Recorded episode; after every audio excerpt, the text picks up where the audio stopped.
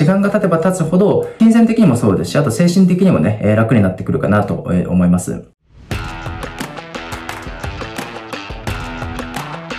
はい、こんにちは、上村です。いつも私の動画を見てくださりありがとうございます。今日はですね、コピーライターが収益を安定化させる最大の秘訣について話していきます。もしあなたがコピーライターやマーケッターであればですね、収益を安定化させたいと思うことってあると思うんですね。まあ、いろんな案件を受け持っていく中で、いろんなね、プロモーションによって、このプロモーションはうまくいって、しっかり報酬が入ってきたっていうものもあるし、しっかりコピー書いたけど、まあ、いろんなね、えー、理由があって売り上げがなかなか上がらなかったっていうこともぶっちゃけね、あると思います。で、やっぱりですね、ビジネスを行っていく上で、まあ、コピーライトも全くそうなんですけど、収益をいかに安定化させていくかっていうのは非常に重要な、まあ、視点だと思うんですね。えなので、まあ、今日はコピーライターがどういう観点で動いていくと、まあ、収益をしっかり安定化、えさせることができるのかというところをですね、ポイントをしっかり押さえてお話をしていきたいと思うので、今日も最後までぜひご視聴いただければなと思います。これはですね、ぜひなんかメモってほしいんですけど、え重要な言葉をまずお話ししますね。それは何かというと、案件の分散通して収益を安定化させるっていうことですね。で、もしあなたがその金融投資というかね、投資をもししたことがあるのであれば、そのね、えー、カゴにこう卵をこう乗っけ、えー、るみたいな話ってよく聞いたことあると思うんですけど、要は一つのカゴがあって、で、卵が5つあったとしたら、一つのカゴに卵が5つ全部乗っけて移動した場合、もしそのね、カゴを落としてしまった場合、5つの卵が全部割れちゃいますよね。えなので、投資の場合は、しっかりね、ポートフォリオを組んで、例えばね、えー、その卵が5つあったとしたら、カゴを5つ用意して、で、一つ一つに卵をね、こう置いて、で、そうなった場合、一つのカゴを落ちたとしても、まだ残り4つね、卵があると思うんですよ。っていう風にして、まあ、ポートフォリオをしっかり組んで、分散投資ちゃんとしましょうみたいなね、えー、話って聞いたことあると思うんですが、まあ、コピーライターにおいても、その案件の分散投資をしていくと非常にいいですよっていうか、収益の安定化を図ることができますよということです。大前提として特に駆け出しのコピーライターの方であれば、まずはしっかり一つの案件というものに、鬼滅の刃じゃないですかね、全集中をして、しっかりですね、そこにまずフォーカス、一点集中をして、全力の仕事をして、クライアントさんから信頼を得てですね、しっかり結果を出すってことにコミットした方がいいです。これはもう大前提ですね。で、もしその最初のね、書き出しのタイミングで、まず一つ目のね、案件に、ま集中して、ある程度成果を出しましたと。ってなった時に、次にですね、どんどん、うん、まあ他の案件とかも、きっと依頼とかあると思うんですけど、でなるべく早いタイミングでですね、一つの案件だけ請け負うのではなく、複数ですね、その案件を請け負うっていうフェーズに移ってほしいなと思います。まあそれがですね、先ほどお話しした、まあ一つのゴに、えー、一つのカゴだけ持つんじゃなくて、複数のカゴを持ってですね、それで、それぞれこう案件をね、持っていくっていうような考え方なんですけど、これが非常にえ重要ですね。で、この複数の案件を請け負っていく時の、まあ、キーワードとしてはですね、まあ、その継続的な案件、いわゆるそのエバーグリーンのプロモーション案件というものをぜひ受けることをお勧めします。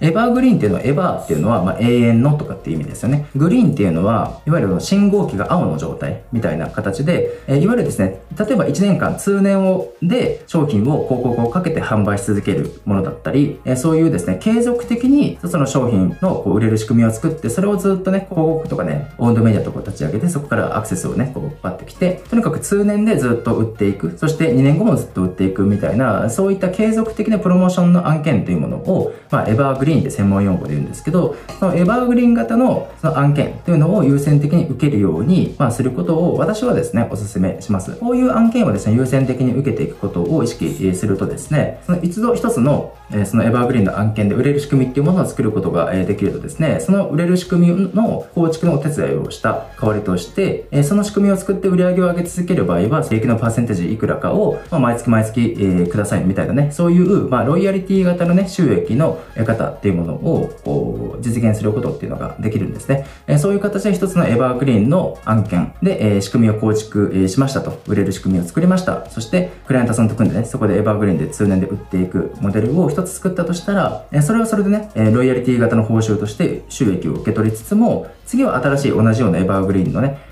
案件を請け負って、そこでも収益の柱っていうものを作ってい。まあ多少時間かかる案件もあるかもしれませんが、その柱っていうものを徐々に徐々にこう増やしていってほしいんですね。そうすると、やればやるほどどんどん楽になっていく。まあ楽っていうね、ちょっと語弊があるかもしれないですけど、あの仕事ができる人ほどね、どんどん仕事の依頼が来るっていうか、売れっ子になってしまうっていうのはあるので、あれなんですけど、そういう形でですね、こう収益の柱、継続的に収益が入っていく、そういうモデルっていうものを一つ作ったら同じような考え方です。横手にスライドさせて、また作っていく、また作っていく、また作っていくってなると、周期の柱がどんどん増えていきますよね。えー、で、まあ、それぞれが、まあ、継続的に数年で販売しているものなので、広告をかけてしっかり集客をして、売り上げを立っていることができれば、まあ、毎月毎月それぞれの案件からお金が入ってくるわけですよ。えー、なので、これが、まあ、ストック型の収益モデルにもなりますし、こういう形でですね、案件の分散投資っていうものをしていくと、まあ、時間が経てば経つほど、金銭的にもそうですし、あと精神的にもね、えー、楽になってくるかなと思います。何かね、こう単発の案件、例えば一つのね、ランニングページ書いていくらとかね、あとは、そのいわゆるプロダクトローンチっていうね、3ヶ月とか、それが短期集中で一気にね、えー、広告費をかけて見込み客リストを集めて、そこに対して貸し提供して、高額の講座を販売していくっていうかね、そういったマーケティング手法っていうものもあって、でそれはそれで、当たればですね、結構ですね、見入りが大きいというか、報酬も跳ね返ってくることが多いんですけど、それをじゃあずっとやるのか、やり続けるのかっていうと、まあ、結構大変だったりします。短期間で一気に作らなくちゃいけないコピーの制作物っていうものが結構多かったりするので、なので、まあ、それぞれ一長一短はね、もちろんあるんですけど、個人的なおすすめとしてはですね、やればやるほど、どんどんゆとりが生まれてくる。そういったストック型のね、収益モデルっていうものをぜひあなたにもね、作ってほしいなと思いますので、そういった意味でもですね、その案件の分散投資していく、そういったまあ考え方っていうか戦略をね、えー、持っていくといいですよっていうお話を今日はしたかった、えー、です。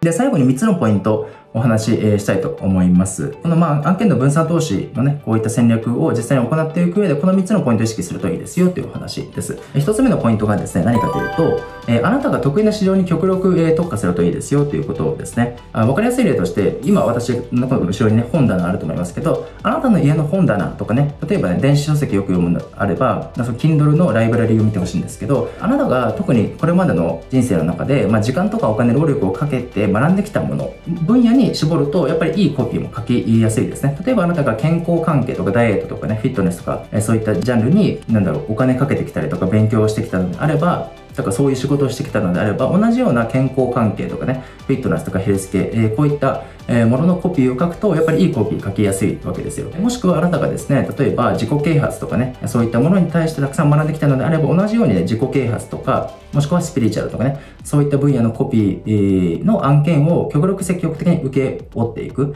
そしてそこに対してこう複数をどんどん増やして、案件を増やしていくみたいなね、戦略を取るとやっぱりね、成功しやすいですし、おそらくあなたがこれまでの人生の中で必ず、特にこの分野に対して結構お金かけたりとか時間、労力かけて学んできたなっていうね、そういったものがあるので、それはあなたにとって貴重なリソースですし、財産なわけなので、それをしっかりね、使うと、まあ、効率いいんじゃないですかっていうお話です。これが一つ目のポイントですね。で、二つ目のポイントは何かというとですね、えー、一人一人のクライアントとしっかりと人間関係構築しましょうということをですね、まあ、これは別にコピーライターだからっていうわけではなくて、どんな仕事をするにせよ、えー、その仕事をやっぱりいただけるわけですよ。で、その仕事をありがたいことにこう信頼をしてっていうかね、まあ、期待をしてくれて、ね、仕事を依頼してくれたのであれば、そのクライアントさんとですね、まあ、その仕事に対してしっかりこうね、向き合って仕事することも当然ですし、せっかくそのご縁ができたクライアントさんとしっかりですね、コミュニケーションを取り、人間関係を構築していくことっていうものをおろそかにせずやってほしいなと思いますね。こういう、例えばネットを通じてね、仕事する場合であったとしても、結局その媒体がネットだけであって、その先にはですね、例えばこれ今ね、スマホで撮ってますけど、スマホの向こう側には、こうしてですね、私の話を聞いてくれているあなた、生身の自分と同じ人間のあなたがいるわけですし、あなたもこれからですね、じゃあコピーを書きました。それをネットを通じて、ね、例えば広告をかけて、あなたが書いたコピーのメッセージを届けるってなった時も、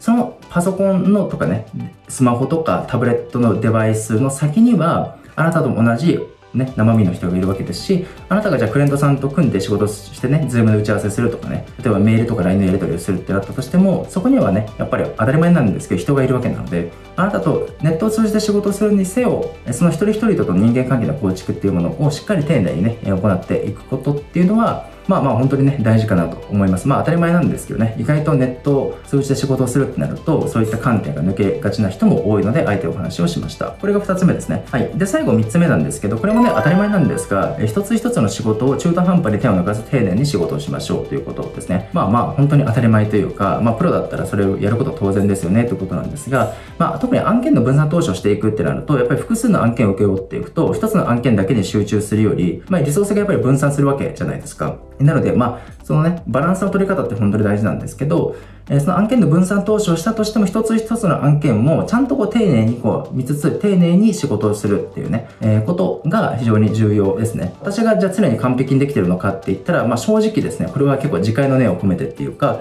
私も常に完璧にできているわけでは正直ないです。なので、日々、私もね、精進中で、例えば今自分の会社だったらですね、まあ同時進行で多分10個以上ですかね、そういったいろんなプロモーション案件のお手伝いをね、させていただいているので、まあ結構大変なわけですよ。まあでも仕事好きだからね、ああえてそうやって選択をしてるんですけど、同時並行で、まあ、10件以上のいろんな案件を見ているので、まあ、結構ですね、こう、意識のチャンネル切り替えたりとか、まあまあ、あのね、頭使ったりする時もあるんですけど、その時の案件を考える時はちゃんとそれだけにフォーカスをして、丁寧に考えていくっていうことは私も、意識していますので、あなたも案件の分散投資をしていく時に一つ一つの案件が中途半端にならないように、しっかりですね、一つ一つ案件に時間をこう割いて、丁寧に仕事していきましょうということをね、当たり前なんですけどね、えお伝えしておきました。で、こういったしっかり一つ一つの目の前の仕事に対して熱心にこう丁寧に仕事をしていくと、必ずその動きっていうものを見てくれている人がいます。やっぱりそういうこう誠実さっていうかね、真摯な姿勢とか愚直さみたいなもの、やっぱり上の人っていうか成功してる人ほど大好きです。私もやっぱりどういう人に仕事をお願いしたいのかっていうと、そういうね、こう、なんか愚直さみたいなね、仕事の丁寧さとか熱心さとか誠実さみたいなものを感じ取れると、あ、この人いいなとかね、信頼できるなとか、この人と一緒に仕事したいなって自然と思うし、何かチャンスがあったらその人に優先的に何か声をかけたいなって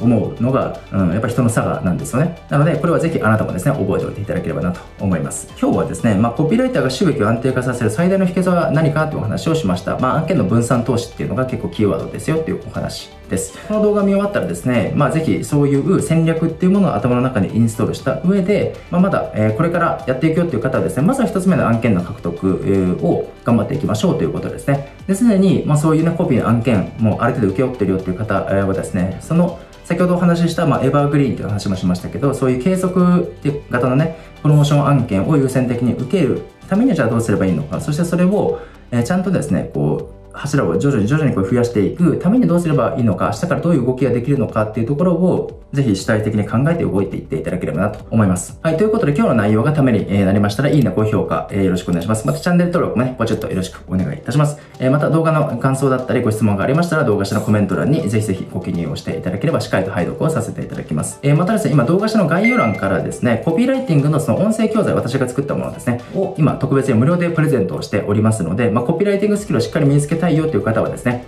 今だけ無料で受講できますので、ぜひぜひ学んでみてください。はい。では、今日も最後までご視聴いただきありがとうございました。また次の動画でお会いしましょう。いつもありがとうございます。